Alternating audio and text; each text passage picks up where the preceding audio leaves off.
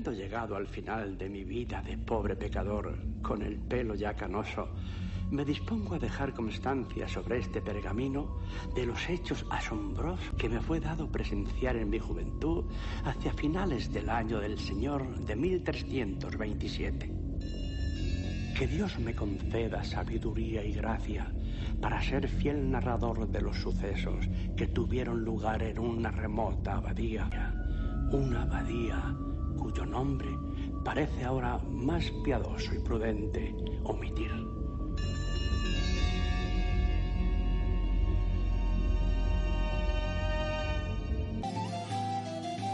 Comienza la abadía en Mejora tu Vida FM Madrid 101.5 FM. ¿Por qué tienes que cargar con ese maldito saco de piedras? ¿Por Dios? ¿Por qué sí? Por Dios. Está bien. Te daré información de primera mano acerca de Dios. A Dios le gusta observar. Es un bromista. Piénsalo. Dota al hombre de instintos. Os da esta extraordinaria virtud y que hace luego los utiliza para pasárselo en grande, para reírse de vosotros al ver cómo quebrantáis las reglas. Él dispone las reglas y el tablero. Mira, pero no toques. Toca, pero no pruebes. Prueba, pero no saborees. y mientras os lleva como marionetas de un lado a otro, ¿qué hace él? Mejor reinar en el infierno que servir en el cielo, ¿verdad? ¿Por qué no? Yo tengo los pies sobre el mundo desde que comenzó este juego. He alimentado todas las sensaciones que el hombre ha querido experimentar.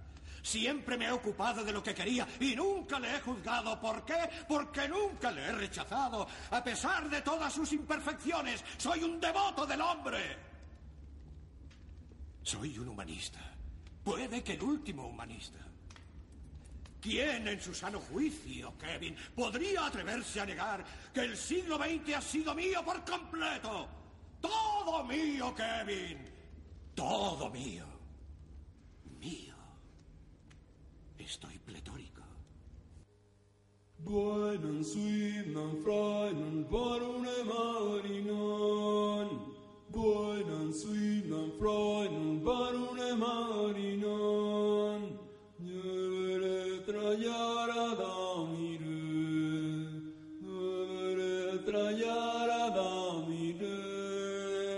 Buenan suimnan freinen varune Muy buenas noches y bienvenidos a la Abadía del Sinaí, el lugar de estudio bíblico donde cada semana, cada jueves, en Mejora tu Vida, tenemos la oportunidad de estudiar la palabra de Dios juntos, conforme el espíritu de la Escritura y en el sentido en el cual fueron escritos cada uno de los versículos de la Biblia.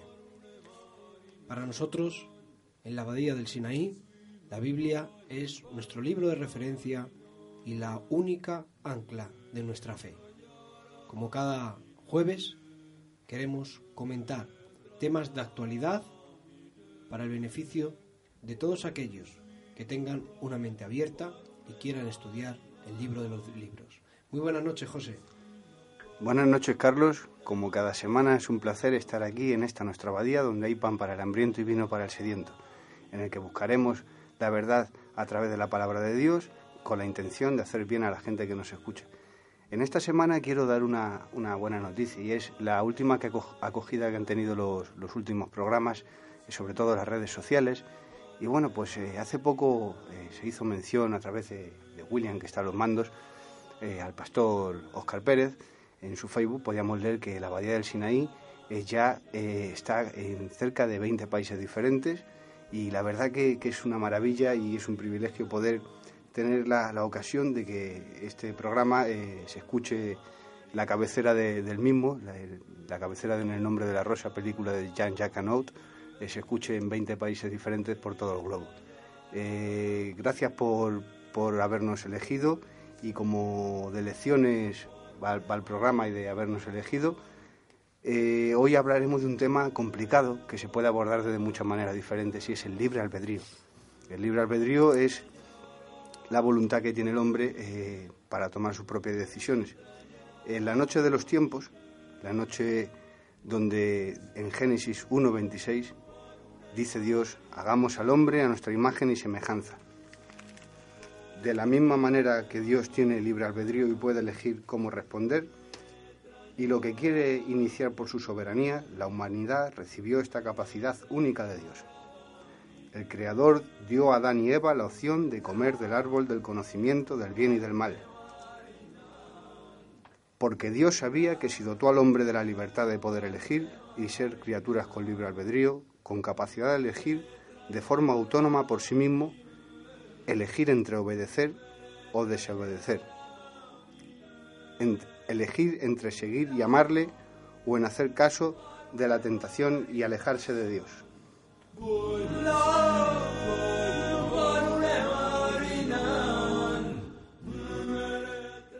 El árbol del conocimiento del bien y del mal no era una trampa puesta por Dios en el camino de los hombres, sino una posibilidad, una posibilidad necesaria para que el ser humano tuviera otra opción, la opción y capacidad de decidir. Aunque Dios estableció un mandamiento, no comerá del fruto del árbol del bien y del mal, el hombre desobedeció y eligió comer del fruto del árbol del bien y del mal. De esta manera se pone punto de partida con la primera decisión del ser humano, decisión tomada por el libre albedrío del hombre en el huerto del Edén. Pero ¿qué es el libre albedrío?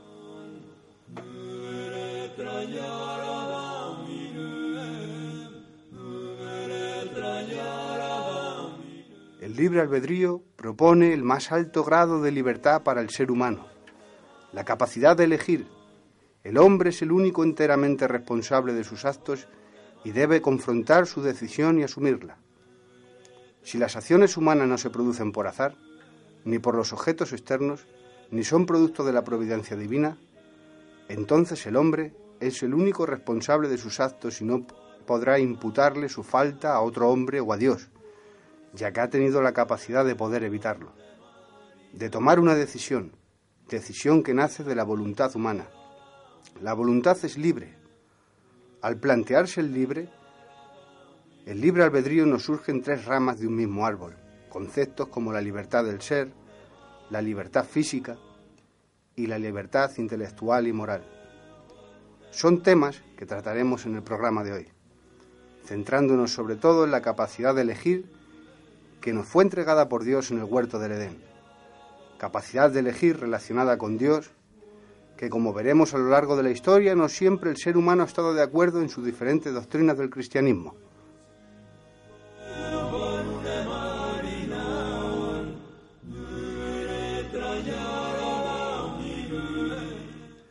Así que si habéis elegido escuchar este programa y acompañarnos durante las cerca de dos horas, a lo mejor si nos estáis escuchando, ya ha sido designado por Dios de antemano de que el mensaje del programa de hoy llegaría hasta vosotros. ¿Ustedes qué creen? Por ello, en esta noche, como cada semana, quiero preguntarle al profesor de la abadía, Antonio Losada, ¿qué creen? Yo creo que lo han elegido libremente, el escuchar el programa. Pero bueno, hoy la verdad es que vamos a hablar también de, monjes, de monjes de abadía, que estuvieron escribiendo doctrinas enteras, eran teólogos y pensadores maravillosos. Vamos a, introducirnos en qué pensaban en referencia a este tema y queremos que la audiencia y nosotros mismos aquí en la abadía pues desgranar y entresacar eh, las, las doctrinas, ponerlas, compararlas y vamos a hablar de, de Pelagio, Calvino, Lutero, Agustín, Arminio. También no nos queremos distanciar en el tiempo y saber cuál es la visión eh, actual de lo que es el libro albedrío. Y bueno, para eso estamos aquí, una noche con las Biblias abiertas y también el pensamiento de estos, de estos hombres que bueno, han marcado doctrina y han marcado historia, lo que ellos pensaban eh, han hecho historia en, en la Iglesia Universal.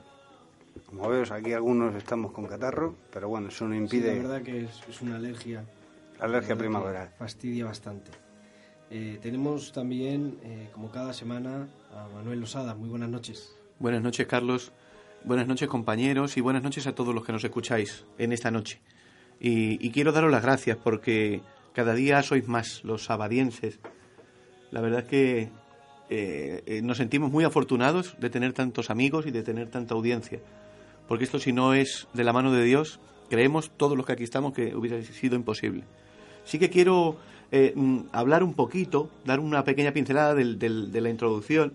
Hemos escuchado eh, un- una parte, una parte importante eh, de la película, de una película que se, se rodó en el 1997 y que, y que se llama The Devil's Advocate, que se tradujo para Iberoamérica literalmente, El abogado del diablo, y que aquí en España se tradujo com- como Pactar con el diablo.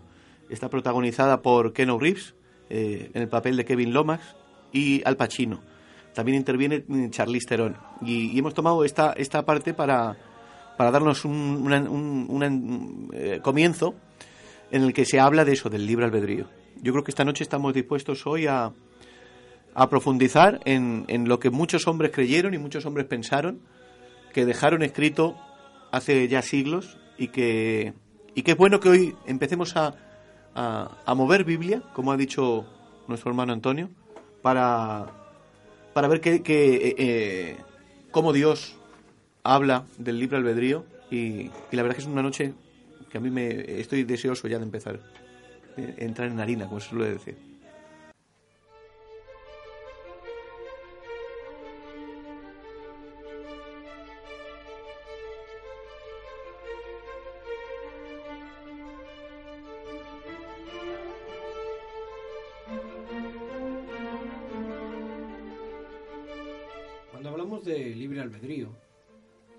A nosotros eh, nos da la impresión de que cada uno es libre de hacer lo que uno quiere, lo que uno le apetece, lo que uno desea.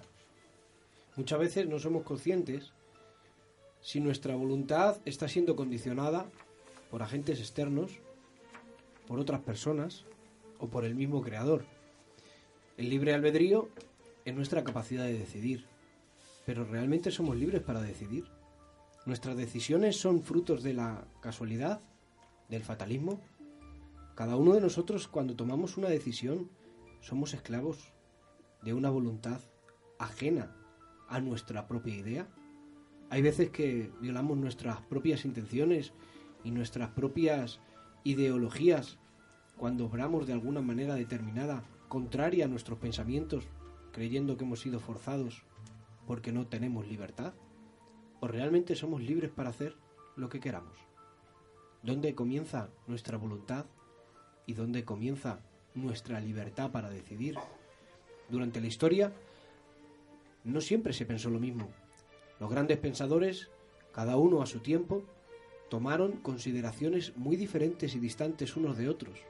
Muchos se enzarzaron en diálogos y en teologías totalmente contrarias. Parecía que se estaban haciendo una guerra de forma escrita. No se levantaba un arma, pero las plumas en la historia no dejaron de correr ríos de tinta. La verdad es que el libre albedrío está plasmado en la historia, pero también en nuestro pensamiento. Ya sea Agustín, ya sea Pelagio, ya sea Martín Lutero o Juan Calvino o Jacobo Arminio, hoy por hoy, tú y yo, cada uno de nosotros tendremos un concepto diferente de lo que es el libre albedrío. Y aunque el libre albedrío no aparece como tal en la Biblia, sí vemos nuestra capacidad de decidir, nuestra libertad en la Biblia. Y durante estas casi dos horas estaremos mirando y comprobando y opinando libremente sobre lo que es o no es el libre albedrío.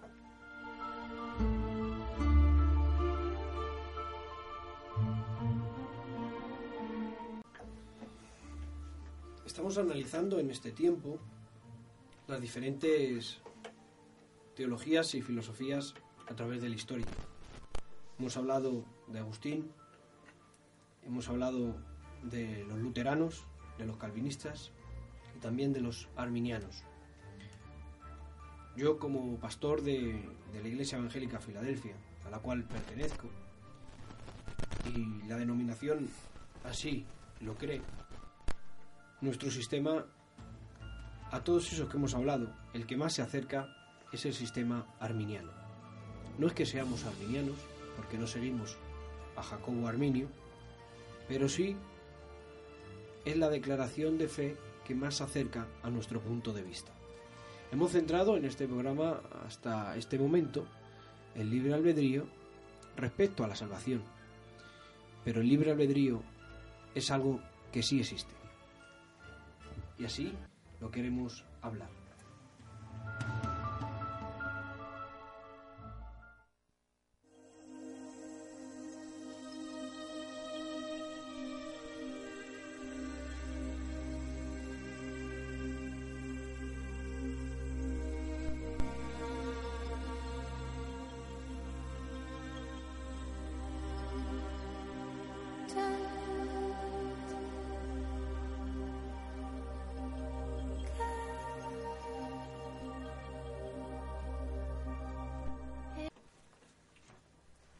Pastor les hablo a la luz de la escritura y no de los pensamientos que han plasmado en la historia.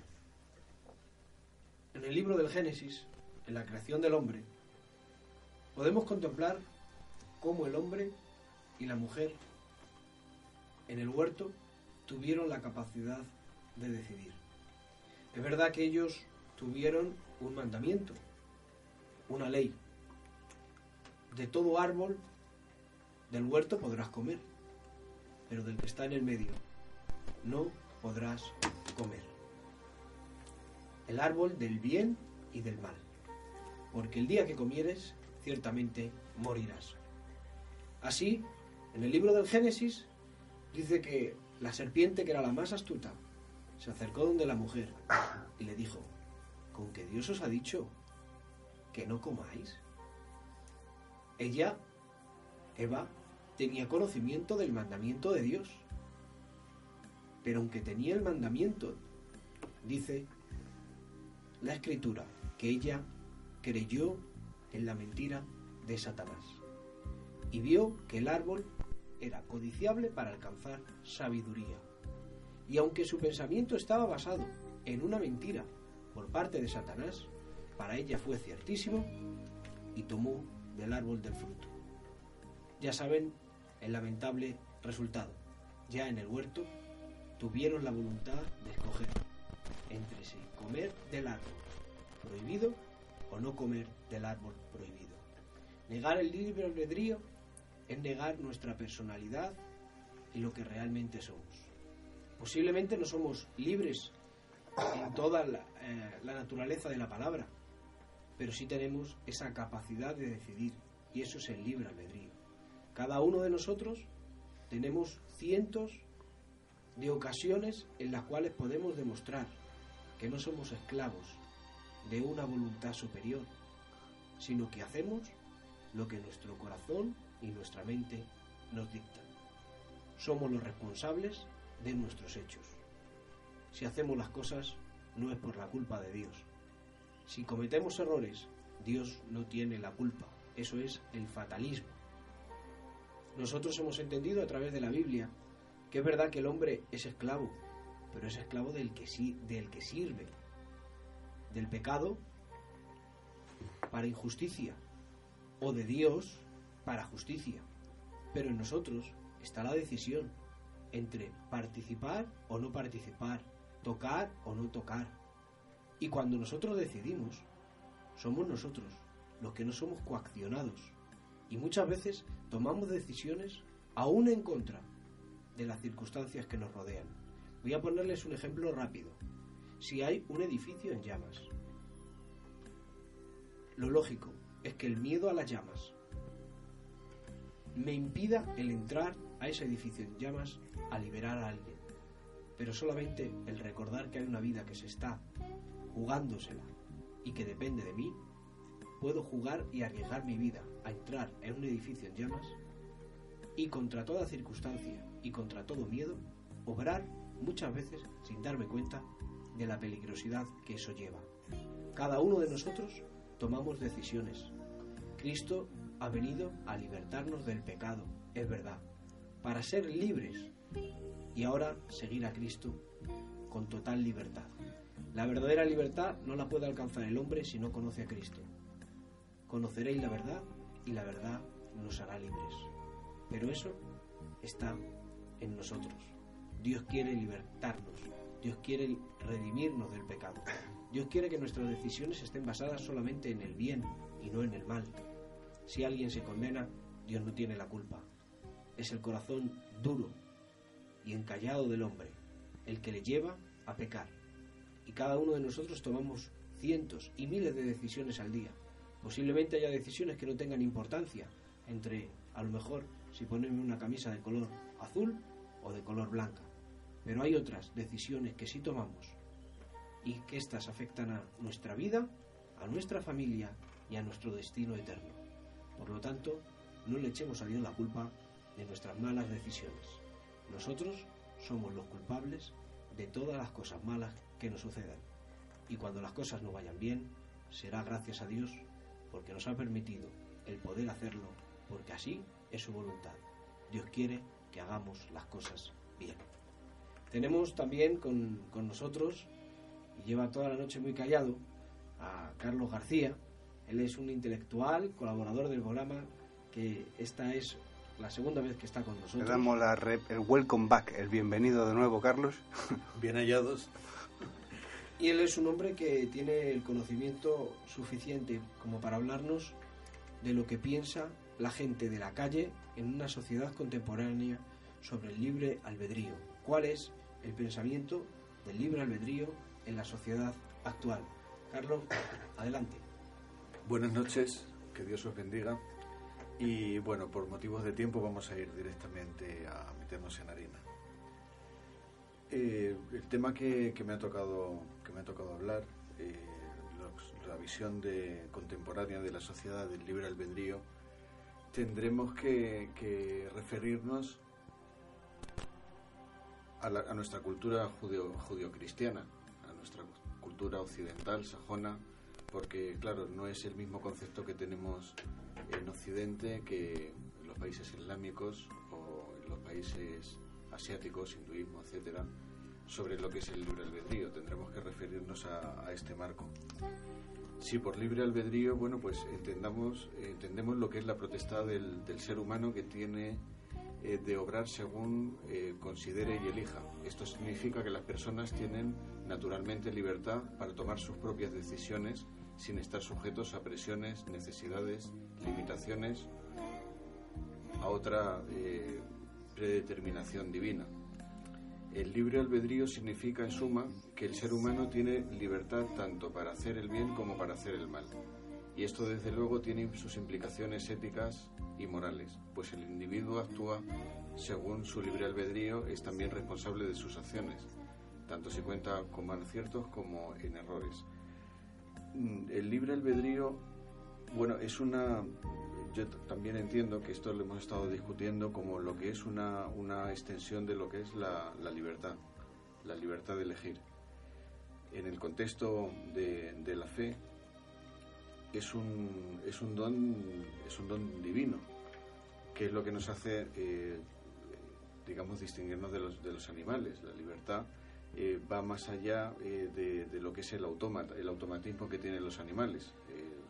los animales tienen están determinados por su genética, no tienen libertad para un, cachorro de, tigre, no tiene libertad para decidir si quiere ser vegetariano, comer hierba o comer carne, está sujeto a su, a su cuerpo. El hombre no, el hombre tiene esa, esa libertad. Pero aquí en, en Occidente, en Occidente, eh, bueno, esta, esta libertad viene según las ideas que tengamos y los valores eh, opiniones, todo ese conglomerado de ideas, opiniones y, valores eh, son los que nos determinan a distinguir entre lo que es bueno y lo que es malo.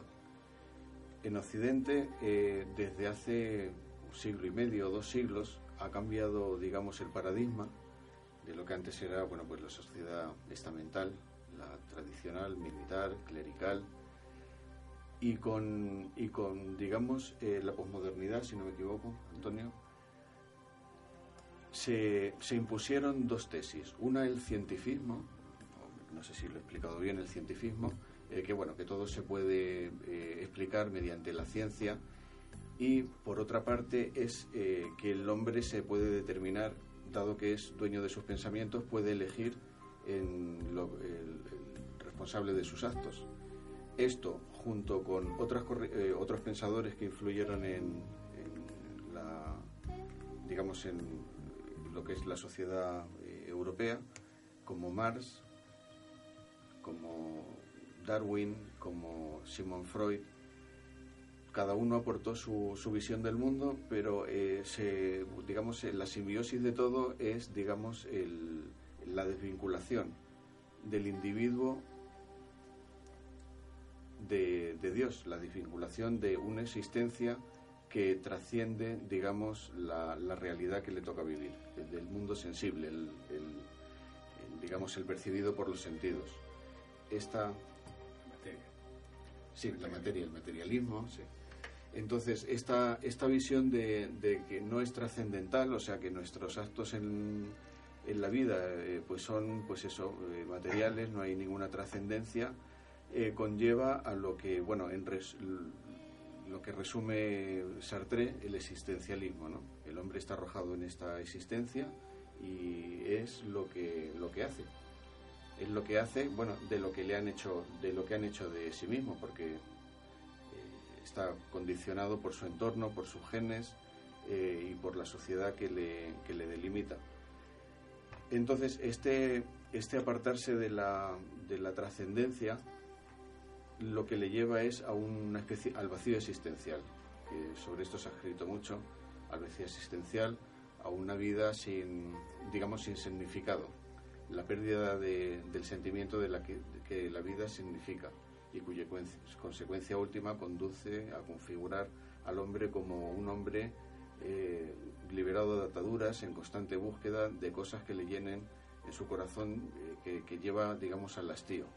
Hasta ahí, bueno, pues, eh, en mi opinión, pues la sociedad contemporánea, pues llega a un punto de, de ese vacío, de esa decadencia, de valores trascendentales que, que, bueno, no se, a partir de aquí no se sabe, digamos, cuál puede ser, digamos, el futuro que, que nos espera, cuál, qué, qué, qué, corrientes de pensamiento se van a, se van a imponer.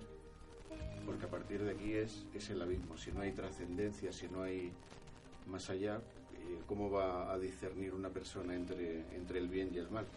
¿Qué es el bien, qué es el mal? El relativismo, surgen un montón de incógnitas que, que, es difícil preverlo. Pero lo que sí es cierto es que el hombre al no tener, en la, sociedad actual me refiero, eh, al no tener esta, esta visión de trascendencia, pues eh, es una persona, pues eso, sin esperanza vacía. Ese, digamos, si de una forma se puede resumir, pues mi visión es esta. Sí, la verdad es que parece que la sociedad ahora ha optado por un relativismo radical y ese relativismo, bueno, pues como la misma palabra dice, todo, todo es relativo. Lo que para uno es bueno, la misma cosa para otro puede ser, puede ser malo. Te propongo un ejercicio. A mí me gustaría siempre hay que conocer los dos lados de la moneda, las dos caras. Mm. Y hablaros del determinismo. Perfecto. En el cual todo está determinado de antemano. El ejemplo que os he puesto hablando, preparando el programa, es muy sencillo. Entre las en los últimos 15, 15, 20 años, en esta laguna sequía que existe de, de ideas nuevas por parte de Hollywood, en la cual solamente hacen eh, adaptaciones de cómics para superhéroes, eh, remake series, de películas y todo eso. Sí, no, la serie es el único que se salva. Entre no, todas estas películas, al cine. la única que salvaría de la gran quema que haría de películas era una que se llama Matrix. Es una película que propone, pues sale el personaje interpretado por Lauren Fishburne, ante Keanu Reeves, que hoy ha hecho doblete, Keanu Reeves aquí en el programa, le da a elegir entre las dos pastillas, la pastilla roja y la pastilla azul. Le dice, Neo, dice, si tomas esta pastilla, despertarás y nada de esto, de lo que hemos hablado, y te despertarás queriendo recordar lo que quieras creer. Dice, si tomas la roja yo te enseñaré la madriguera del conejo, que hace una ilusión a, a Alicia en el País de las Maravillas, y, conocerás la verdad. ¿Por qué cuento todo esto? Voy al grano. De todo esto que estamos hablando, el determinismo es muy sencillo. Imagina que creamos un robot al cual dotamos del libre albedrío. Este robot tiene la capacidad de, de decidir por sí mismo y tener libre albedrío. Pero si ahora le preguntamos al robot, ¿tienes libre albedrío? Él te contestará que sí. Pero el creador ha sido el que le ha dado el libre albedrío, con lo cual la respuesta ya no es tan sencilla. Bueno, estos planteamientos que me estás comentando de Hollywood, de todo esto del determinismo, el determinismo eh, ya en la antigua Grecia estaba conocimiento del determinismo. Pero a partir de, sin ir más lejos, de, Calvino, al quedarse la doctrina de Calvino de la predestinación en los países eh, anglosajones y bueno en Alemania todo lo que es eh, la zona de, bueno lo que llevó a la revolución industrial y el pensamiento científico y todo esto la verdad es que salió en esa misma época eh, lo que se le puede llamar el ocasionalismo y eso es lo que mmm, separa las dos corrientes Vamos a ponerte un ejemplo. Eh, hasta el Renacimiento, hasta el Renacimiento, todo era causística, lo que llevaba de una causa al efecto. Eso es eh, metafísica aristotélica, por resumirlo. Causa y efecto. Causa y efecto. Eh, yo hago una cosa, eso lleva un efecto, pero ese efecto no es medido. No es, pero eh, los ocasionalistas es ocasión, extensión. El ejemplo más claro es, eh, ¿cómo se llama? El de la acción, reacción de este hombre que, que era, ahora se me ha quedado la mente en blanco, pero ahora te lo diré. La acción, reacción. Pero la acción, toda acción conlleva una reacción que es Newton, es una de las, de las reglas de, Newton toda acción conlleva una reacción, esa reacción es medible. En el ejemplo nuestro, eh, con la Biblia en la mano, podemos decir, como dice un versículo, la concupiscencia da a luz el pecado. Eso sería un ejemplo claro de lo que es la acción y la reacción, lo que es eh, la doctrina determinista o la predestinación ocasionalista, ¿vale? Pero si nos vamos a la causa-efecto, que hay que recordar que para la causa-efecto se utiliza una palabra que viene en la Biblia un montón de veces, en el original, que es dinamis, que es lo que es el poder, ¿no? lo, que, lo que es en potencia y lo que conlleva lo que es la, la reacción aquella. Eh, ¿La concupiscencia da luz el pecado o no? Hay que tener la determinación, porque eh, solamente, fijaos, no es lo mismo tener eh, una tentación que llevar a cabo esa tentación. Me hablabas de... de... Es que una cosa va a la otra. Uno es, yo tengo un, un, un, una tentación y radicalmente lo cometo, que eso es ocasión, extensión, toda acción lleva una reacción, o el, eh, la causística, la causa-efecto. Yo tengo una tentación y no lo y no lo hago. ¿Por qué? Pues porque decido que no. Me hablaba sobre eh, la, la, física, ¿Sí? sobre que toda causa tiene reacción. Claro, al tener la capacidad de elegir, estamos eliminando la, el efecto causa. Había un matemático llam, francés llamado Jean-Pierre eh, Leplace que pone un ejemplo, un ejemplo mal llamado y no me gusta el ejemplo. Se llama el demonio de Laplace. Este ejemplo habla sobre si existiera un ser, que en este caso yo lo cambiaría por Dios, porque es un matemático, un hombre de ciencia, nosotros somos hombres de fe. Lo cambiamos por Dios y si existe un ser capaz de ver todas las reacciones en el universo a lo largo de la historia, todas las posiciones de todos los átomos, de todas las partículas en el tiempo, podrá ver en su omnisciencia de que todo tiene un comportamiento predecible. Es decir, en vulgo castellano para que nos entienda todo el mundo, un ser omnisciente que sabe de antemano todas las cosas, ya está todo predeterminado en su mano. Por eso hay teorías, por ejemplo, que aquí, ¿no? aunque lo digamos ahí suena un poco raro, pero la teoría de los universos paralelos. Si me dejan este inciso explicarlo y ahora seguimos comentando. La teoría de los universos paralelos propone que existen alternativas en varias combinaciones en el cual en esta mesa que estamos sentados cinco, eh, un universo paralelo en que estamos cuatro, otro que hemos empezado a las doce y cuarto, otro que mm, Carlos en vez de llevar la camisa azul la lleva blanca, con todas las posibles alternativas. Es decir, si tiráramos un dado seis veces al aire, saldrían las seis posibles combinaciones. Dios, en su omnisciencia, que todo lo sabe, que lo ha previsto, sabe todas las posibles combinaciones que habría.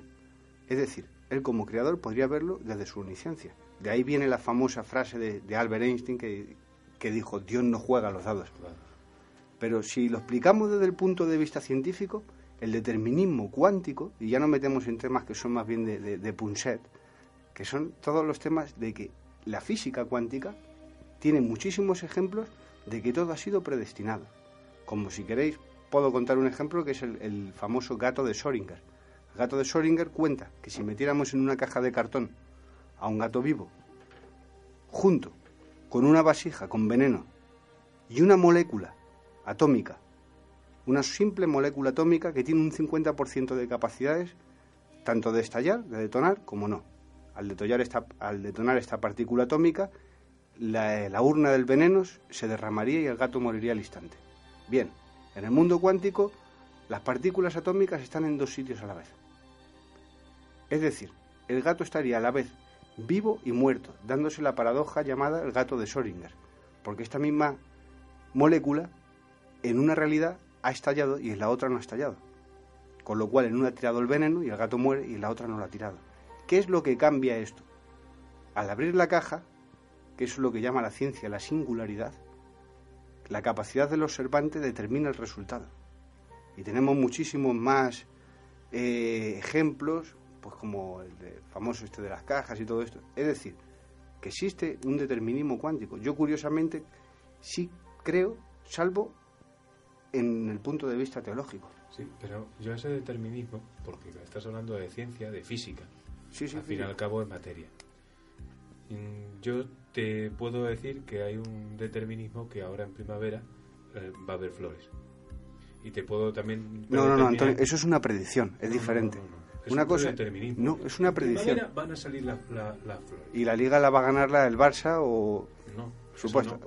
pero en, lo que es en voluntad humana, pero lo que es en voluntad humana, también te puedo decir que en verano va a hacer calor. No es una predicción. Eso está predeterminado desde el principio de los tiempos. Las cuatro estaciones. También te puedo decir que cuando empieza a hacer frío las aves emigrarán. Eso no es una predicción, está predeterminado desde la creación. Pero con el hombre la cosa cambia. Claro. Claro, es que ahí está la conciencia sin ese de tener conciencia con ese. Sí. Hay que ser conscientes de ser conscientes. Yo lo que quería, lo que quería decir es que cuando hablábamos de la predeterminación, que Dios al ser omnisciente podría predeterminar. Claro que podría. Pero olvidamos una, una... Él es omnisciente, es decir, que todo lo sabe. Y en su presciencia, en su conocimiento anterior o previo de, que acontezcan o que sucedan las cosas, él sí que podría determinar y decretar que una cosa sucediera o no sucediera. Pero olvidamos una pieza clave del puzzle. Y es que Dios es un Dios de amor. Y, y esto creo que esta frase es la primera vez que se dice en el programa. Y, creo que es eh, clave y es una pieza clave en este puzzle. Dios es un Dios de amor. Y cuando crea al hombre, lo crea en amor, por amor y para amor. Para que ese ser que crea mm, sea capaz también de dar y recibir amor. Entonces, eh, entendemos que el libre albedrío con el que Dios dota al género humano es la primera declaración de amor de las muchas subsiguientes que le hará después. Eh, el amor no se puede exigir, ni se puede pedir. Aquella persona que tenga hijos no le puede exigir a su hijo que le ame. Simplemente eh, le rodea de cariño para que el niño cuando se sienta amado, eh, de su propia voluntad, corresponda con amor. Y esto es el ejemplo clave, creo yo, de, de Dios con respecto al hombre y, con respecto al libre albedrío con el cual Dios dotó a los hombres. Eh, yo no soy un experto en física ni soy un experto en filosofía, pero lo que sí puedo decir es que en el ser humano el libre albedrío es algo de lo que hacemos uso cada día. Tenemos la capacidad de hacer bien o mal según nos dicte nuestra conciencia, porque al final es la que dicta. La conciencia, llámese pensamientos o sentimientos, se, se engloban en lo que es la conciencia humana. Eh, estamos hablando de que al paso de, de los años, lo que es el libre albedrío en la época actual, ¿de acuerdo? El libre albedrío en la época, eh, eh, en la edad moderna o en la edad antigua, hemos hablado de que ya había un predeterminismo en la antigua Grecia, en la edad antigua. Pero la conciencia de los hombres, eh, sufriendo poquitos, poquitos, poquitas variaciones, ha sido casi siempre igual. Eh, ha, ha discernido el bien del mal. Lo que era bueno en la edad antigua era bueno en la edad moderna o en la edad media. La conciencia del bien y el mal. Sí, pero no, pero No, ya- quiero decir que quiero decir que el libre albedrío, el libre albedrío existe. Nuestro programa hoy se trata del libre albedrío. ¿Y cómo, cómo lo podemos eh, colocar? Pues yo lo subrayaría con esto. Libre albedrío es aquel don con el cual Dios dota a la humanidad, a todos los seres humanos, con la capacidad de decidir. Como bien ha dicho Carlos al principio, eh, aún a pesar, aún a pesar, o con la. o, o- o- o gracias a qué, porque no es ningún pesar, sino que es una gracia. Gracias a que Dios da unos mandamientos, porque como ha dicho Antonio también, da unos mandamientos a la naturaleza. Eh, el sol tiene un, un tiempo de, salir y un tiempo de ponerse. Y, las estrellas están eh, colocadas en su lugar. Y, el, el mar está ahí donde está. Y Dios dice la Biblia que le dio término y no pasa de ahí. Entonces, esos son unos mandamientos dados a la, a la creación. También da unos mandamientos dados a, a la creación más, más excelente de Dios, que es el ser humano. Bueno, pues a- con ese mandamiento eh, le entrega el libre albedrío. En- eh, es intrínseco del ser humano. Está dentro de las capacidades humanas, la capacidad de decidir. Protesto, señoría. Si me permite hacer No al lugar. Hacemos una cosa, si Sí, os parece, sí. vamos a escuchar el aula magna y a la vuelta os emplazo a seguir De hablando acuerdo, este tema, ¿vale? de acuerdo. De acuerdo.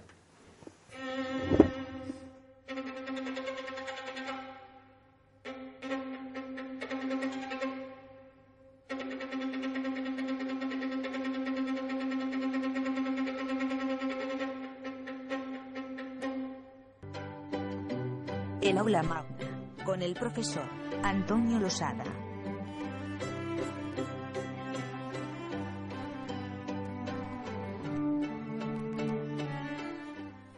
Buenas noches y bienvenidos al aula magna.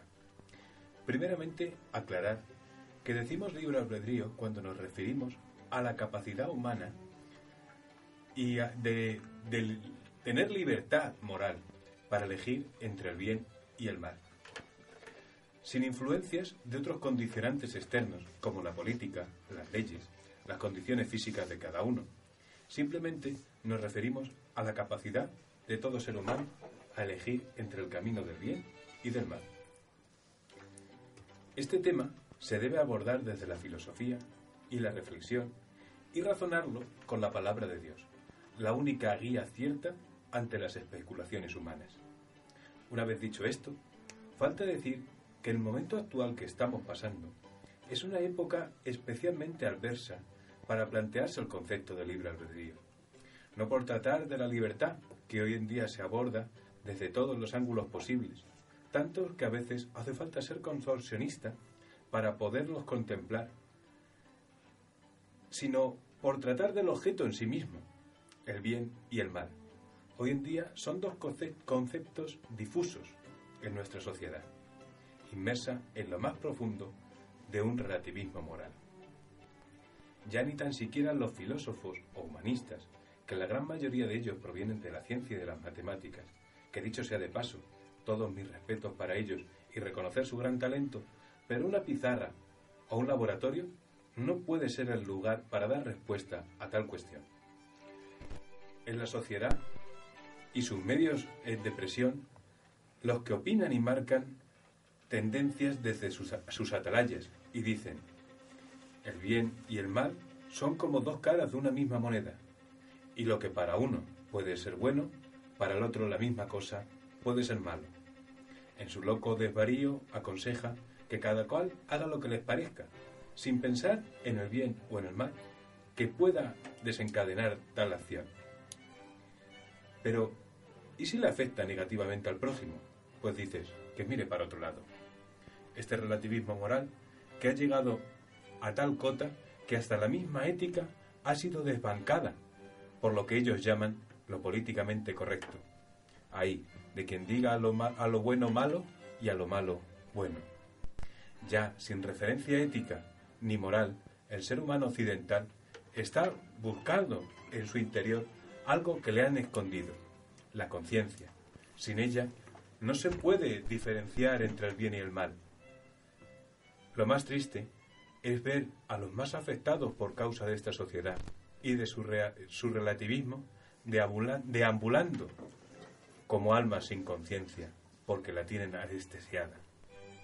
Es vital, es el paso previo para empezar a entender y a razonar lo bueno y lo malo y accionar la voluntad que nos lleva a decidirlo. A decidirlo. Sin conciencia, nunca seremos libres para elegir entre el bien y el mal, lo que nos da una muestra inequívoca de que el ser humano es un ser espiritual y moral y con capacidad para elegir entre lo bueno y lo malo. Y es que Dios, en su infinita sabiduría, le dotó al ser humano con este don en la toma de conciencia posedénica. Por este motivo, yo desde aquí os invito a todos que, que nos mantengamos en forma y nos vigoricemos con este don divino que tanto Satanás nos quiere atrofiar. Para ello, les propongo un ejercicio. Sí, como si de un gimnasio se tratara, musculemos nuestra conciencia con, con una suave tabla primero hasta llegar a ser un atleta. Empecemos con un poquito de oración. Subamos con el ayuno para someter a la carne. Y sigamos con más lectura de la palabra de Dios para saber lo que proviene de Él, lo que le agrada y lo que Él aprueba. Y llegamos a la objeción de conciencia. Y digamos no a lo que Dios no quiere. A los vicios, por supuesto, pero también a lo que la tiranía de la sociedad nos inculca. Yo les pongo un ejemplo. Cada uno que ponga el suyo. No, en los centros escolares mis hijos no participan de Halloween ni de carnavales, por ejemplo. Otros pueden decir, yo no veo tal programa de televisión. Otros pueden decir, yo no leo tal tipo de, publicidad. La objeción de conciencia es un sano ejercicio espiritual que nos lleva a mantenernos con un perfecto libre albedrío. Hasta aquí el aula magna. Les emplazo hasta la semana que viene, encomendándoles a la lectura y a la oración. Que Dios les bendiga.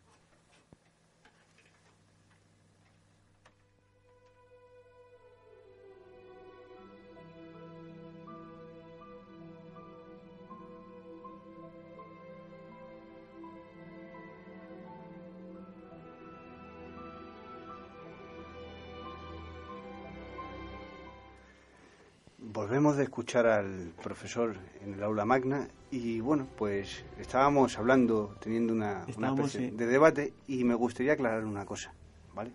Es algo que me enseñó Carlos en la anterior colaboración que tuvimos. Como al principio de la película habéis hablado de la película El abogado del diablo, la figura del abogado del diablo era una figura que, que servía para refutar todas las posibles doctrinas que presentaba la Iglesia. Es decir, alguien se ponía en el lugar para refutar todo lo que, para sacarle todas las pegas posibles y que lo que querían aprobar fuera dado por válido. Si conseguían callar la voz del diablo, conseguirían hacer que esa doctrina fuera válida. Yo en esta noche quiero defender la otra cara de esta moneda, más que nada porque si queremos hacer un debate, no tendríamos no debate. Estar todos de acuerdo. Con lo cual yo quiero lanzar un poco la pregunta, sobre todo Carlos, Manolo, Antonio, el otro Carlos, lo buena abunda, para poder eh, hablar de lo que es la libertad. Libertad que ha tocado el profesor a lo largo de la, de la abadía, el cual, si por ejemplo la extrapolamos esta mañana que ha aparcado el coche en el centro de Madrid y si no pones un ticket de estos de la hora de parking por aparcar el coche en la calle y miles de cosas más, que una cosa es la ley, otra cosa es lo que es justo, pero bueno, todos tenemos pequeñas batallas porque somos humanos cada día. La libertad como concepto tal, el ser humano no, no es libre. Mientras exista una puerta que necesita una llave para ser abierto, el ser humano tendría que estar en estado gaseoso, cosa que ni aun así nos someteríamos a las, a las leyes del tiempo y físicas. Esto es obvio y dado por válido por todos. o sea. Pero ahora, cuando hablamos aplicado a la teología, Es que el, el- el tema del libre albedrío es un tema eminentemente teológico. Porque eh, yo eh, podría hablar... Tiene muchas connotaciones más de las que te piensas, Manolo. Sí, no, pero vamos a solo teológicas. Pero es que, que me digáis que di- Dios es amor, perfecto, eso lo damos todo, Dios. Estamos aquí por misericordia de Dios, hablando a nuestros oyentes a través de la radio. O sea, eso está claro. Hoy me he levantado por la mañana por misericordia de Dios, por supuesto. Dependemos en exceso de Dios. Pero una cosa es el amor de Dios y, la, y otra cosa es, estamos hablando también de que la capacidad de elegir. No confundamos la elección, la elección, Pero es que te quiero decir una cosa, José. Mm, La palabra ya de por sí, libre albedrío, es una palabra acuñada en, en- en- en disquisiciones teológicas. Entonces, si nosotros hablamos de libre albedrío, tenemos que empezar y terminar en, en- en términos teológicos, aunque luego el- el- el- la conversación se extienda a otros ámbitos. Es Eh, que no es lo mismo la voluntad, tener voluntad para dejar algo, que poder elegir. Quería hacerte ese. Ya, pero vamos a ver, es que, eh, eh, eh, es decir, la voluntad es la fuerza moral, la fuerza moral o la fuerza de ánimo que yo tengo para cumplir algo que ya antes he, he- elegido. ¿no? Es decir, la persona que quiere dejar de fumar, por ejemplo, toma primero la decisión de dejar de fumar. Este es el libre albedrío, la libertad de elegir. ¿no? Libre albedrío es propia decisión, libre decisión, capacidad de elegir. ¿Vale? Estos son, son sinónimos. Entonces, una persona, en este supuesto que, está, que estoy hablando, eh, que, que ha fumado, ¿no? Y, y- y pretende dejar de fumar. Lo primero que hace es tomar esa decisión.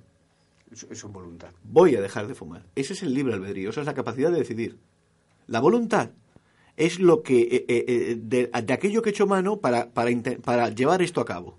Eso lo dice Schopenhauer y es acción. Cuando hay una acción de por medio, ya cambia de la libertad al libre albedrío. Es decir, libertad, como hay un ejemplo muy bueno, que es tú metes a un hombre dentro de una, de una jaula, de una celda, si tú le cierras con una llave no puede salir. Hay una privación de libertad física. Pero si tú le dejas abierta esa puerta, él puede salirse cuando quiera. Claro. ¿Vale? Pero a lo mejor en su mente él no quiere salir. Entonces ya cuando hay una acción pasa de ser la libertad al libre albedrío. Es decir, una capacidad, y luego me están mezclándome cosas como la voluntad. La voluntad está determinada, tu voluntad, me has puesto el ejemplo de, de- de fumar, está limitada tu capacidad de elección por, por tu esclavitud a ese vicio, por la voluntad. Pero yo quiero que también Carlos nos diga algo, que está muy callado. Bien, bueno, pues has dicho algo que al hilo de lo que has dicho me gustaría eh, matizar. Eh, has hablado del ejemplo de, de un presidiario que está en una cárcel bajo llave con una condena. Bien, lo que, lo que, de lo que estamos hablando es la libertad eh, en el concepto negativo. La libertad en el concepto negativo es eh, define la libertad que disfruto al no encontrar ningún obstáculo que me impide ejercer dicha libertad. Es decir, Por supuesto. si tengo obstáculos que impiden realizar mi libertad, pues eh, no soy libre. Estos obstáculos pueden ser mm, desde las cadenas, una persona que está atada con grilletes y eh, que es un esclavo que no tiene ningún derecho y tal. Pero otra es lo, eh, eh, esos obstáculos, esas cadenas pueden ser a nivel mental, espiritual. Una persona puede tener prejuicios, puede tener eh, fobias, puede tener eh, ideas fijas que le impiden esta, eh, tomar una, liber- una, una libertad eh, a, su, a su voluntad, ¿no? Pues, por ejemplo, alguna creencia, alguna, alguna doctrina que... Carlos, eh, es, eso es un condicionante a nuestra decisión, Mm. pero eso no evita nuestra capacidad de decidir. No, desde luego, claro. Vamos a ver, eh, yo soy, yo eh, aquí en esta, en esta mesa, aunque de forma pacífica, se han abierto, digamos, dos, dos posturas eh, con nada, ¿no? O sea que me gusta incendiar un poco las sí, cosas para sí, que- claro, porque si no, no hay debate. Como digo. Pero bueno, en este yo no es que quiera ser conciliador, pero yo como me defino también como contradictorio, hay veces que tengo una opinión, que estoy a favor de una opinión, y también estoy a favor de la, de la, De la contra. contraria. Por supuesto. Sí, entonces, bueno, pues uno se hace un pequeño lío, pero bueno, eh, lo asumo, ¿no? Por una parte, yo soy, bueno, estoy convencido de que, de que existe la libertad. La libertad, como hemos dicho, es la que nos hace humanos. Y además la libertad que nos ha dado Dios. Si Dios nos dijo, hagamos al hombre a nuestra imagen y semejanza, y dentro de todo ese paquete es, tiene libertad de conciencia, si nos la ha dado Dios, eh, no sé, digamos, si hasta qué punto sería, bueno, pues coherente con nuestras ideas decir que la libertad no existe. Si nos la ha dado Dios, es- existe. Libertad sometida a- al tiempo y al Efectivamente, físico. sí. Entonces, por una parte, libertad. Pero por otra parte, estoy de acuerdo con, con José. Estamos atrapados en una red de, de- de- de condicionantes. ¿Qué condicionantes? Los que nos marca nuestra, nuestros genes. Eh, lo que nos marca nuestras tradiciones, lo que manda nuestro entorno. Además, nosotros no, no somos libres eh, para vivir debajo del agua, ni somos libres para volar, estamos sujetos a, un, a unas limitaciones biológicas, a unas limitaciones intelectuales también. Eh, sabemos, sabemos lo que sabemos, que, que es bien poco. que bien poco. Amén. Yo, lo- yo no, no tengo mm, no tengo respuesta, lo que tengo son preguntas. Preguntas, bueno, pues las existenciales. Pero bueno, de ahí a lo que a lo que existe, yo creo que la libertad es una eh, no es no es una utopía, es algo que hay que perseguir, pero hay que luchar cada día.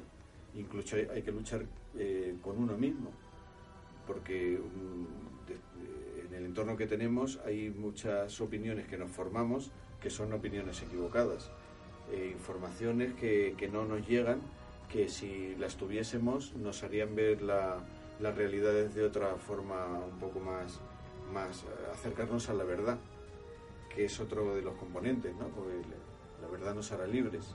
Si una persona tiene una información equivocada, en cierta manera no es libre. A la persona que la engañan, a la persona que la mienten, a la persona que la desinforman, que las intoxican con noticias que no, que no son verídicas, esta persona, eh, su, su libertad de acción está, li- está limitada, porque está dentro, de, dentro del error. Habrá que buscar esa, esa libertad. Pero sobre todo hay que reivindicar el derecho, el derecho a la libertad, el derecho por lo menos a, a- a elegirla, a elegirla.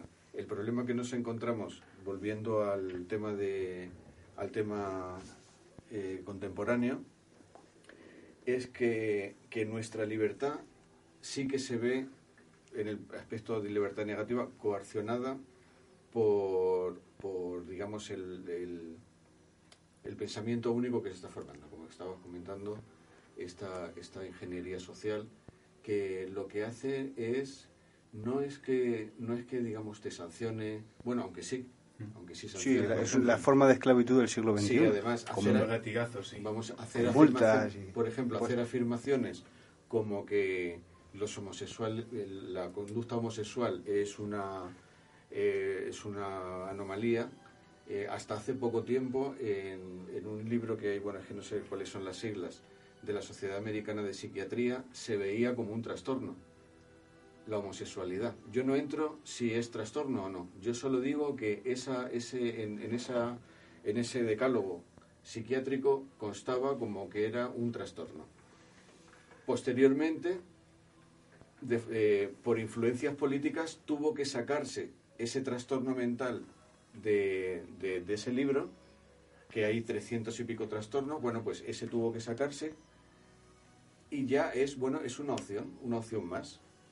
Entonces, eh, ahora, eh, por ejemplo, cualquier persona que defienda que, la homosexualidad puede ser un trastorno de la personalidad, un trastorno tal, pues puede, hay un nuevo delito que es la homofobia.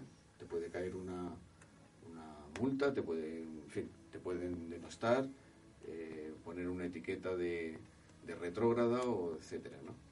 Entonces, claro, en, estas, en esta sociedad donde se está formando esta ingeniería social, pues hay cosas que están que las desaprueban, que las condenan Y entonces eh, todas esas, todas esas, ese pensamiento único, pues coarta la libertad, una libertad eh, que es eh, de, naturaleza humana, ¿no? La libertad que tenemos para pensar, porque nadie se puede meter en nuestra cabeza y quitarnos, ar- arrancarnos unos pensamientos.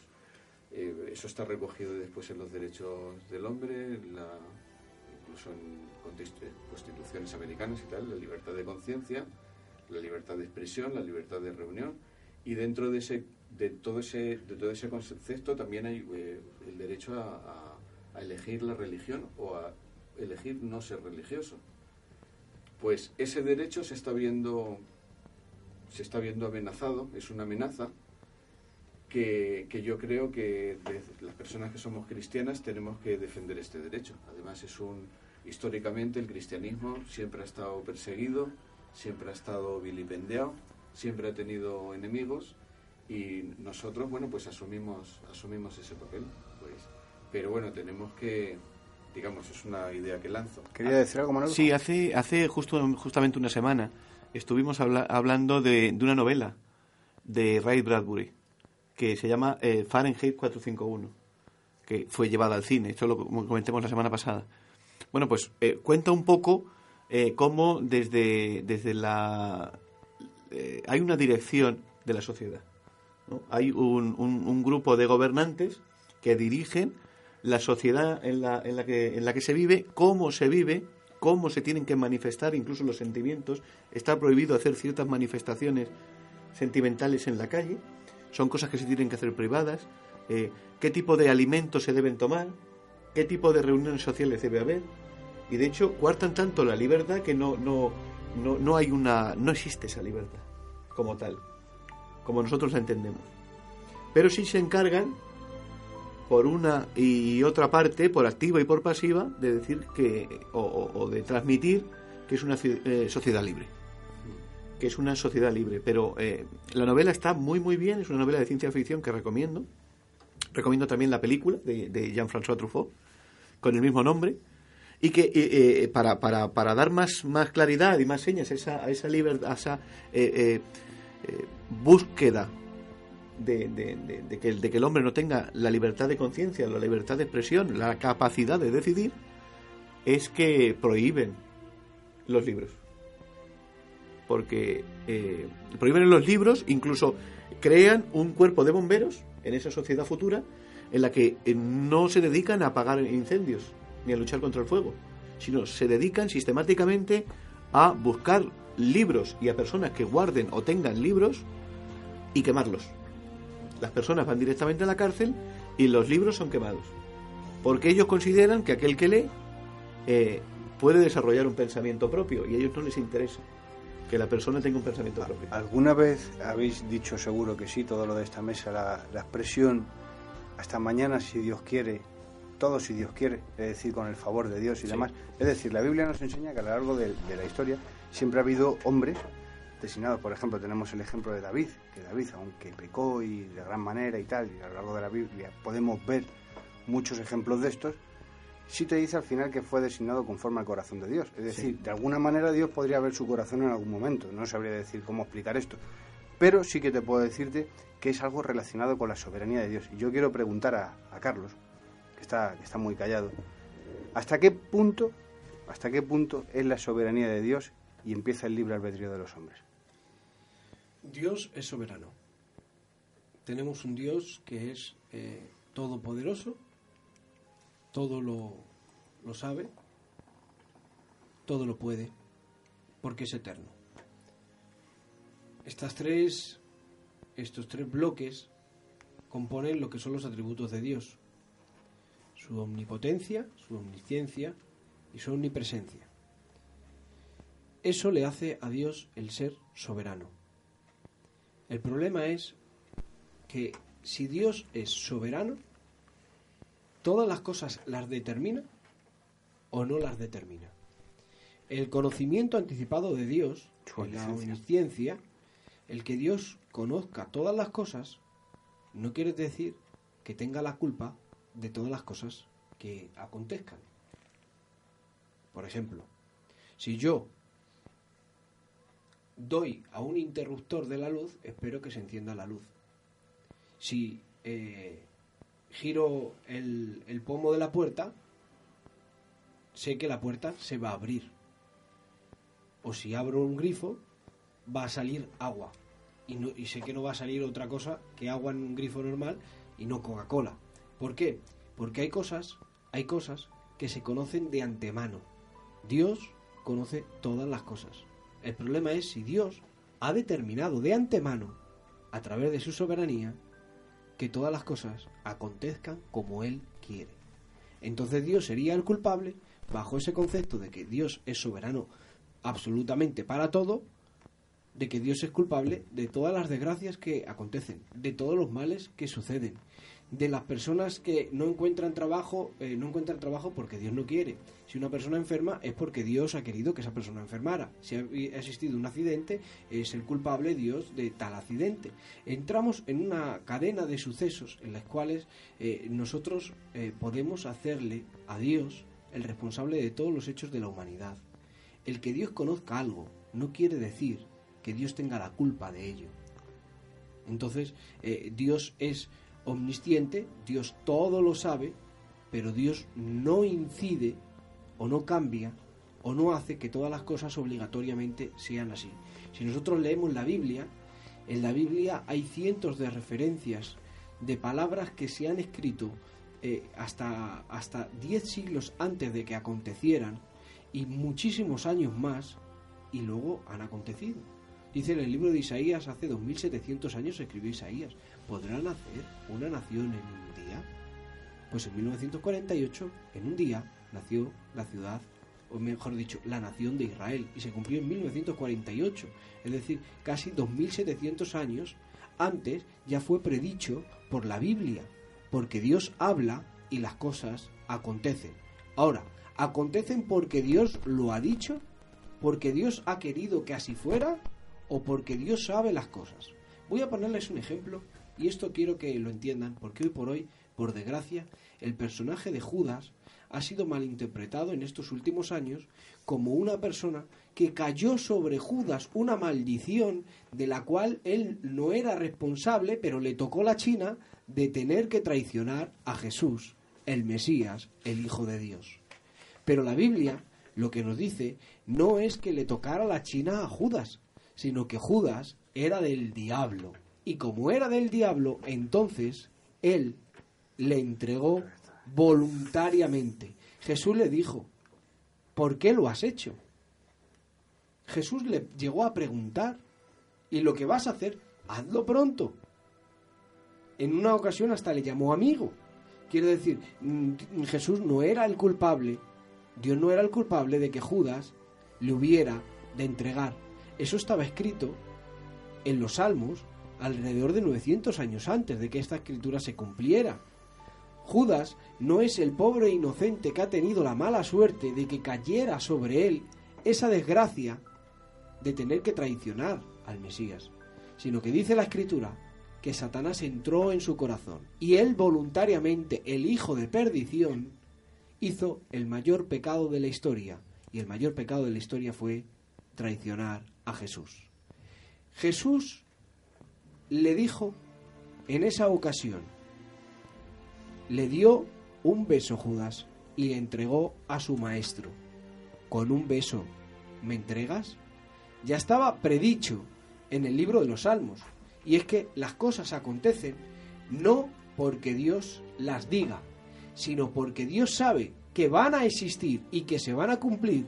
Dios tiene la capacidad de escribirlas de antemano antes de que acontezcan. Por lo tanto, como Dios conoce la historia, porque Él es omnisciente y es eterno, Él puede describir con todo lujo de detalles todas las cosas que van a acontecer y así acontecen, no porque Él tenga la culpa, sino porque Él, que es omnisciente, ya lo ha visto. Es, les pongo un ejemplo, como cuando ustedes ven una, una película y han visto el final. Si la ponen otra vez y la ven con una persona que no la ha visto, tú le puedes contar con todo lujo de detalles lo que va a pasar. Cuándo va a morir el malo, cómo eh, va a ligarse a la chica guapa, ¿Cómo van a ser felices y van a tener un coche de último modelo? Pueden describir la película, porque ya la han visto antes. Dios, la historia, ya la ha visto porque Él es omnisciente. Para Dios, el tiempo no existe, porque Dios es eterno. Y Él es el único que puede describir las cosas antes de que acontezcan y describirlas con toda seguridad, porque Dios es eterno. Pero el determinismo es que Dios ha querido que así acontecieran. Y solamente hay dos cosas que Dios, o tres cosas que han determinado, siendo eh, un poco picajoso, ¿vale? Voy a ser un poco picajoso. Hay tres cosas que Dios ha determinado. Y las ha determinado, y es que no va a haber un Dios más grande que Él. Esa es una. La segunda cosa que Dios ha determinado es el sacrificio de Jesús en la cruz. Antes de que el mundo existiera, Él era el Cordero destinado desde antes de la fundación del mundo. Quiere decir, el mundo no, existía, pero Cristo ya estaba destinado para eso. Y tercero, la tercera cosa que Dios ha destinado, y es salvar a todo aquel que cree. Esas son las tres cosas que Dios ha determinado. Salvar a todo aquel que cree y confía en Él. Ha determinado que no va a haber un Dios más grande que Él ni que le vaya a superar. Y tercero, también ha determinado que Jesús sería sacrificado en la historia antes de que el mundo existiera. Yo mm, estoy de acuerdo contigo en todos los puntos teológicos que has tratado, pero hablábamos de, lo que es eh, la relación creador-criatura, criatura hecha con el, con el libre albedrío. Por ejemplo, hay un, hay un cuento, que el cual en su versión original es, terrorífico, de Carlos Calotti, Pinocho. Es un cuento italiano antiguo que, que es triste y a la vez eh, bastante terrorífico. Walt Disney intentó adaptarlo para hacerlo más dulcificado y fracasó en el intento. Y es un ser creado con la voluntad propia. Tenemos ahí un montón de ejemplos de películas y demás con esta capacidad de elegir. Sí, la verdad es que los hermanos Grimm decían una cosa, que los cuentos tienen que servir para dormir a los niños y despertar a los padres. Y este cuento de Pinocho yo creo que es, eh, para el caso nos viene estupendamente bien, porque al final, como hablábamos en el aula magna, la conciencia es... eh, Sí, Pepito Grillo. Principal. Sin conciencia eh, no podemos eh, tener libre albedrío ni capacidad de, de elección. Lo único que a mí me gustaría, como, hemos dicho, yo en primer lugar quiero decir que nosotros aquí queremos ser respetuosos con todas las doctrinas y también queremos ser respetuosos pues, con todos los, los principios filosóficos o científicos que, que sin saber de ellos, bueno, nos hemos introducido eh, de lleno en ellos, teniendo una noción, claro, no somos científicos, somos monjes. Eh, y claro, desde, la, desde, el máximo respeto queremos tratar esto. Y bueno, en el aula magna también he dicho que una pizarra o un laboratorio no es el mejor sitio, es el lugar adecuado para, para abordar este tema. ¿Por qué? Pues porque tanto los filósofos como los teólogos, todo esto es una ciencia a priorística. Son eh, a priori, son ciencias especulativas, basadas en, supuestos. Pero luego llega la realidad. Luego llega el día a día. Y hay un tema que a mí, bueno, a mí me ha costado años y me ha costado años y, lo he sufrido porque ¿quién no se ha equivocado? El equívoco. Cuando una persona está orando durante mucho tiempo y se pone en ayuno para que Dios le muestre lo que él quiere para él, y este hombre, en mi caso yo, vamos a ponerme, hago una cosa y me sale mal, eso que ha sido la voluntad de Dios, pues no estaba orando yo no sé cuánto tiempo para que Él me revelara y yo creía que sí, que era esto, y eso fue dictado mi elección a esto y luego me ha salido mal, ¿quién ha tenido la culpa? El equívoco es una de las... Una de las teorías que defiende esto es que Dios sí lo sabe, pero tú no lo sabes. Claro, es que la única manera de decir es que el que es infalible es Él. El ser humano no es infalible, tiene que fallar. Por eso el determinismo o la doctrina calvinista, para mí, bajo mi punto de vista, carece mucho de sentido. Mm, Estudiando a Calvino, pues la verdad es que como teólogo es magnífico. Es de lo mejor que, que- que he leído.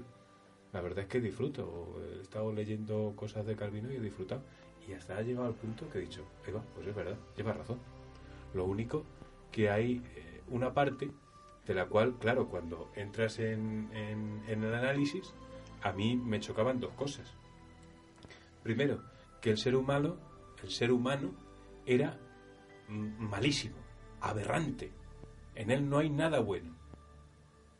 De acuerdo, tenemos Biblia para que digan que el ser humano es malo y es bueno, pero también como dice San Agustín, es creación de Dios y Dios lo creó bueno. Entonces, en él tiene que haber, aunque sea una chispa de bondad, y esa chispa de bondad es una chispa de bondad pura. Entonces tendrá que buscar al Salvador. Y tendrá que... Pero es que mm, si nos introducimos más, Adán y Eva eh, no fueron creados malos. Al contrario, dice la Biblia que fueron creados buenos. Y eligieron libremente.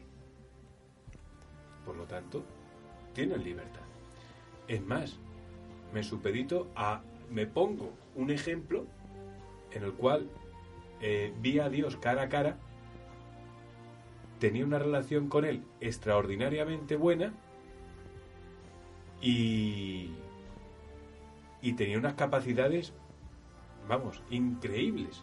Después de Dios, Él, que es Satanás, Luzbel, tenía una, una, una, eh, por creación, era, vamos, dice la Biblia que, que, que era lo máximo, querubín protector. Ahí está en la Biblia estaba, decía que se paseaba por el, por, el, por el altar de Dios. Y él eligió, viéndole, sabiendo quién era, eligió perfectamente, porque los ángeles también tienen libre albedrío. Y se demuestra aquí. Todo lo que sean seres espirituales, tanto ángeles como nosotros, los humanos, bajo mi punto de vista, tenemos esa capacidad de elegir. Ya le digo que respetamos todas las doctrinas, pero desde aquí, yo, desde aquí, veo que, las doctrinas calvinistas y, en cierto modo, luteranas, pues sean a lo mejor un poco acérrimas. ¿Por qué? Pues por esto que hemos dicho del equívoco, de lo que es la realidad, el día a día, que nos puede pasar a nosotros bajo la experiencia humana. Yo quiero, eh, porque acabo de recibir un WhatsApp de, de otro abad ilustre de nuestra abadía, Carlos Vargas, que de aquí, desde aquí le saludamos. Y quiero hacerme eco de, del mensaje que nos ha enviado y quiero leer un texto de la palabra de Dios eh, que nos deja muy claro eh, cómo Dios eh, no solamente conoce al hombre, no solamente ha creado al hombre, sino que le, ha dado la capacidad de decidir y, y en este texto es, es, es clarísimo. Dice que, que, en Deuteronomio capítulo 30, el verso 19, Dios habla a Israel y le dice, a los cielos y a la tierra llamo por testigos hoy contra vosotros, que os he puesto delante la vida y la muerte, la bendición y la maldición. Escoge pues la vida para que vivas tú y tu descendencia. Si Dios no ha dotado eh, como un don de gracia a los hombres con el libre albedrío, nunca podría haberles dicho luego después esto. Delante de ti hay dos caminos, un camino para vida y bendición o un camino para muerte y maldición. Elige pues. Es decir, es un, es un, es un, es un texto clarísimo en el que el mismo Dios eh, declara que ha creado al hombre con esa capacidad de decidir. Sí, yo en eso. Yo, en una de, mis postulados es que yo estoy eh, totalmente de acuerdo, como no, concepto de libre albedrío. Es decir, nos podemos, eh, nos podemos autodeterminar, elegir entre una opción u otra, aunque solo haya dos. Pero eh, escuchando a, a, Carlos, se me ha quedado la duda eh, en cuanto a decir, en cuanto a que comentabas omnisciente, omnipotente, que sabe todo, todo lo que va a acontecer entonces mm, me ha venido a la mente una, una película, que no sé por qué, pero bueno, eh, eh, se, me ha venido a la mente una película que es Lauren de Arabia. Bueno, pues en una de las secuencias me gustaría estar aquí, Ramón, porque seguro que se la sabría. Desde aquí le mando un saludo si nos está escuchando, no sé si os Le saludamos, le saludamos. Eh, bueno, pues el protagonista de la película, Lauren de Arabia, eh, caminando por el desierto, no sé si recordaréis esta escena, hay una tormenta y uno de sus criados se cae. Al cabo del rato ve que se ha caído, vuelve a por el criado, le dice, no vayas, no vayas porque si ha muerto, está escrito que estaba muerto, está, está escrito. Pero él, claro, él no era, él no era árabe, no tenía, no tenía esa idea, porque los que le aconsejaban lo veían claro. Está escrito que ese hombre tenía que morir. Bueno, pues Lawrence vuelve a por el criado, le rescata y vuelve a, la ciudad. La gente se, se asombra. Esto lo cuento para los que no han visto la película. La gente se asombra.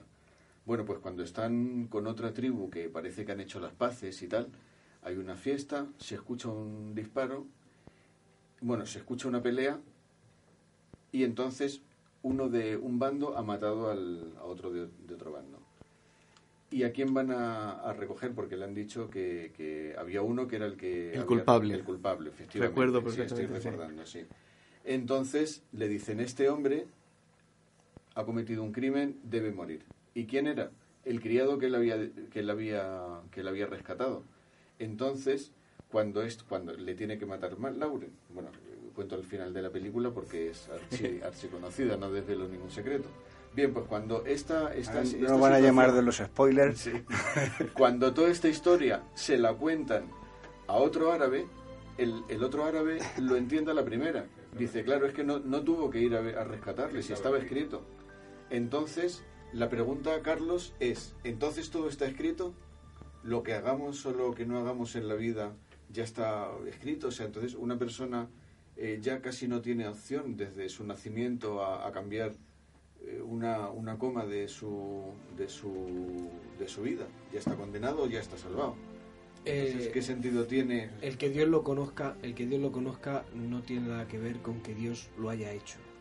Entonces, Dios es el único que nos da posibilidad a todos los hombres para que podamos ser salvos. Él no quiere que nadie se pierda, sino que todos procedan al arrepentimiento y al conocimiento de la verdad. Por eso nos da múltiples ocasiones para que el hombre pueda cambiar la dirección de su vida.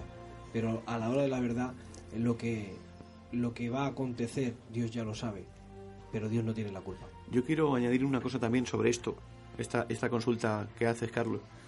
Que, que Dios sea omnisciente quiere decir que todo lo conoce, pero también es presciente que tiene un conocimiento anticipado de las cosas cuando van a suceder. Y que él sepa lo que va a suceder no quiere, no quiere decir necesariamente que él determine lo que vaya a ocurrir. Él sabe las cosas que van a suceder antes de que éstas sucedan, pero no por decreto suyo. Él se ha, mm, dotado, otra vez, digo, ha dado el don a los hombres de decidir. Entonces, eh, vamos a ver, mm, él conoce lo que va a pasar, pero no determina obligatoriamente lo que va a pasar. Pero el que lo conozca, entonces quiere decir que ya está predeterminado, ya está listo, ¿o es? No, no lo impide. Mira, eh, Tomás de Aquino decía que eh, él tenía todas las opciones, Dios tenía en su omnisciencia, en su presencia, y tenía delante de él todas las opciones posibles de que una persona pudiera, pudiera hacer una cosa pero que siempre regalaba a Dios. Es que daros cuenta que el libro albedrío es un don, es una declaración de amor. ¿Vale? Entonces, eh, le da esa potestad para que él pueda elegir. Él, eh, Dios delante de él tiene todas las opciones. Es más, en él no hay tiempo. No hay tiempo. Entonces tiene todas las opciones posibles y el ser humano solamente tiene que elegir. Por eso no estaba escrito. Hay muchas veces que podía estar escrito que pasara cualquier cosa y pasa todo lo contrario. Y nos sorprende. Eso es eh, eh, lo que sí puedo contestarte a la pregunta con, con, eso. No sé si a lo mejor te ha. Bueno, pues lanza la pregunta en el aire. Pregunta que si quieres contestarla, Carlos. No, bien, yo a mí, a mí me, queda, me queda esta duda. Es que una cosa es que, por ejemplo, si, si sabe lo que va a pasar, sabe, eh, si sabe todas las opciones eh, que van a pasar, entonces estará escrito en algún lado. Si, si está escrito, eh, parece... Está escrito en su mente. Está escrito en su mente. En su es- mente, porque Dios no necesita libros ni ordenadores. Sí, no, no, pero bueno, digo esto y no sé si es, es, eh, si, Sí, se atiene, si se atiene a la línea, eh, como he dicho, editorial de la radio. Pero cuando, por ejemplo, yo he escuchado en alguna, en alguna ocasión eh, que, que, bueno, me cuesta un poco de trabajo decirlo esto aquí. Eh, yo he escuchado en alguna ocasión que, por ejemplo, todo esto de que es la astrología, el mirar las estrellas, predecir el futuro, era, digamos, una... Bueno, es antiguo desde, desde la época de los egipcios y tal.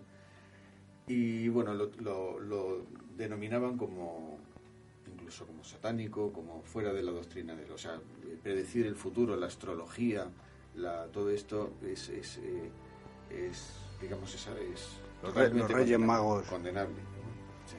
Sí. El hecho de predecir el futuro mirando las estrellas o incluso haciendo cosas, otras series de cosas, abriendo un animal o lo que sea, ¿no? Entonces, claro, yo no sé, eh, es- eh, mi, mi pregunta es esa, sí, pero bueno, ya, ya no, ya no esa, esa o sea, digamos desde, desde la Iglesia que condena esa práctica de, de predecir el futuro, sino que si yo mi pregunta es si el futuro ya está escrito, ya está hecho, pues entonces el- ese libre albedrío queda, queda anulado porque de todas las opciones que podamos elegir ya vamos a elegir la que ya estaba predeterminada. No es una opción, no es una opción, sino miles y miles y miles de decisiones las que no conocemos que tenemos que tomar. Y eso es lo que tenemos que tener pendiente de nuestra voluntad en el día a día, en cada una de las cosas que nos acontecen.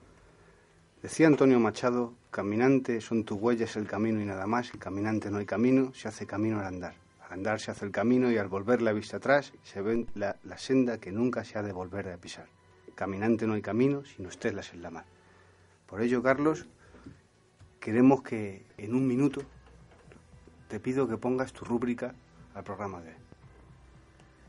Bien, pues se han dicho aquí tantas cosas interesantes que seguro que cuando esté en la casa eh, y repase la conversación, diré, se han quedado un montón de vías eh, por explorar, por trabajar, por desarrollar. Pero bueno, lo que, lo que más o menos la única opinión que, que podría verter sobre, sobre esta mesa es que esa libertad, esa libertad de elegir, eh, yo creo que ya lo hemos tomado, que es eh, ele- la elección de la fe, de creer en Dios, de creer en Jesucristo, y esa, y esa elección es que es un derecho, ya inde- independientemente de la doctrina católica o cristiana, es un derecho que es un derecho civil, tenemos derecho a nuestra libertad de conciencia, profesar una fe, eh, se ve este, este derecho coartado, eh, amenazado por la sociedad que nos que no, que en, la, en la cual estamos inmersos.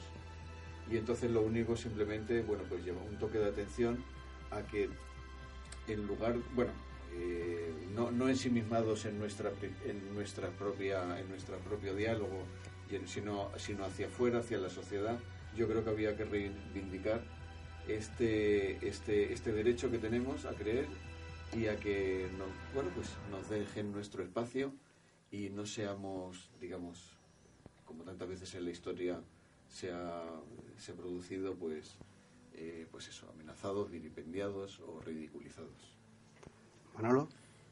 Yo quiero volver a decir lo que he dicho en varias ocasiones en esta noche. Que tenemos libre albedrío gracias al don de Dios, la capacidad de decidir. Y, y la verdad es que debemos dar gloria a Dios por ello. Yo eh, quiero terminar con un texto que habla también claramente de, del libre albedrío del ser humano. Y, aparece en, en el Evangelio de Mateo, el capítulo 23, verso 37. Jesús, mirando Jerusalén, dice, Jerusalén, Jerusalén, que matas a los profetas y apedreas a los que te envían. ¿Cuántas veces quise reunir a tus hijos, como reúne la gallina a sus polluelos debajo de sus alas, pero no quisiste?